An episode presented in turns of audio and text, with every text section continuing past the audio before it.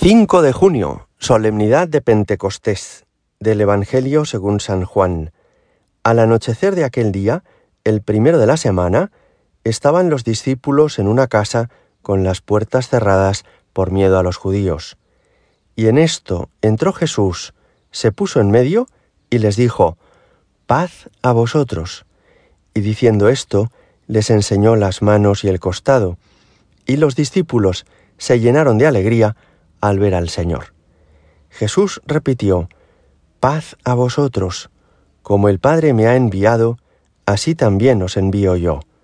Y dicho esto, sopló sobre ellos y les dijo, Recibid el Espíritu Santo, a quienes les perdonéis los pecados, les quedan perdonados, a quienes se los retengáis, les quedan retenidos. Palabra del Señor. Hoy celebramos una fiesta grande en la vida de la Iglesia. Conmemoramos la venida del Espíritu Santo sobre los apóstoles y María Santísima y con esta fiesta terminamos el tiempo de la Pascua. De alguna manera, todo lo que hemos vivido en Semana Santa y en Pascua, la muerte y resurrección de Jesús, se sintetiza en esta fiesta, porque Jesús dio la vida por nosotros para que nosotros, muertos al pecado, pudiéramos compartir con Él su vida divina, para hacernos partícipes de su Espíritu Santo. El Espíritu Santo no es un aire que voletea, ni tampoco es una paloma como a veces lo identifican los pintores para poder ponerle forma. El Espíritu Santo es el Espíritu de Jesús y es el Espíritu del Padre y tiene tanta consistencia que no es una cosa, sino que es una persona, una persona divina, una persona que Jesús quiere compartir con nosotros. Él que está lleno del Espíritu Santo quiere llenarnos a nosotros también de su Espíritu Santo. ¿Y cómo nos hace llegar Jesús su Espíritu? En el Evangelio de hoy tenemos una pista, porque dice el evangelista que Jesús, diciendo esto, les enseñó las manos y el costado. ¿Y por qué les enseña las manos y el costado? Él había muerto en la cruz. Tenía todavía resucitado en su cuerpo las marcas gloriosas, las llagas gloriosas de su pasión. Y al mostrarles esas manos que habían sido clavadas al madero, ese costado desde donde puede advertirse su corazón, que ha vuelto a latir por la resurrección, que es fuente de agua y de sangre, como lo fue en la cruz, nos ayudó a entender de dónde procede el Espíritu Santo. Trataré de explicarlo brevemente. El Espíritu Santo nos llega del corazón de Jesús. De alguna manera, el corazón de Cristo y el Espíritu Santo tienen mucha relación. Todos recordaréis cómo cuando el arcángel San Gabriel se apareció a la Virgen Santísima y le dijo que iba a ser la madre del Mesías, la madre de Jesucristo, vino sobre ella, sobre la Virgen, el Espíritu Santo, y formó en sus entrañas a Jesús. De modo que Jesús no es un hijo nacido pues de una relación normal entre María y su esposo, sino que es la obra del Espíritu Santo en ella.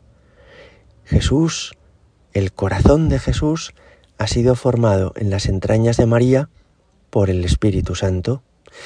Y después Jesús se convierte en templo del Espíritu Santo. Está lleno del Espíritu Santo. Y entonces, de su corazón abierto en la cruz, mana para nosotros. Viene al mundo y a la iglesia el Espíritu Santo de su corazón y hace en nosotros una tarea formidable este Espíritu Santo.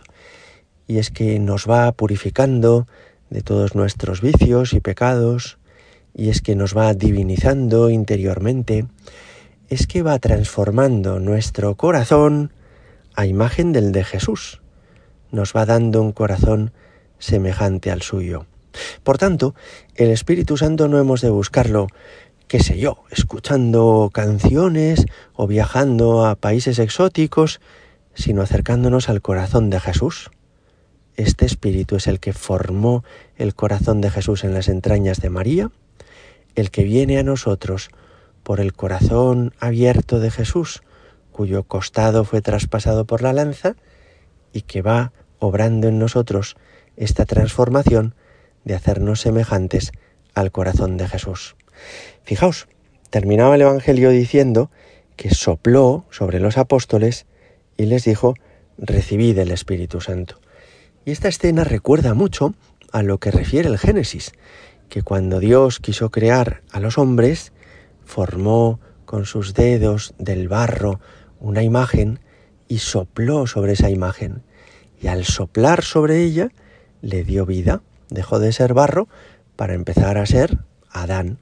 Naturalmente que es un lenguaje alegórico, pero es una imagen preciosa, nos ayuda a entender que el ser humano ha sido hecho por Dios y que Dios le ha insuflado algo que es divino, que no es propiamente de la tierra. Bueno, pues al, al soplar Jesús sobre los apóstoles, está de alguna forma creando un nuevo ser humano. Nos está regenerando, está dando origen en el mundo a una nueva forma de ser humanos, que es la de serlo llenos de Dios, en sintonía con Dios. Es una nueva creación.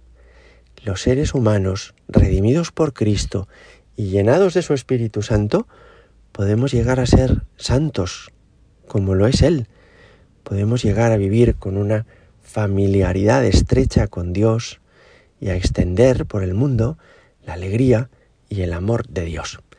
Gloria al Padre y al Hijo y al Espíritu Santo, como era en el principio, ahora y siempre, y por los siglos de los siglos. Amén.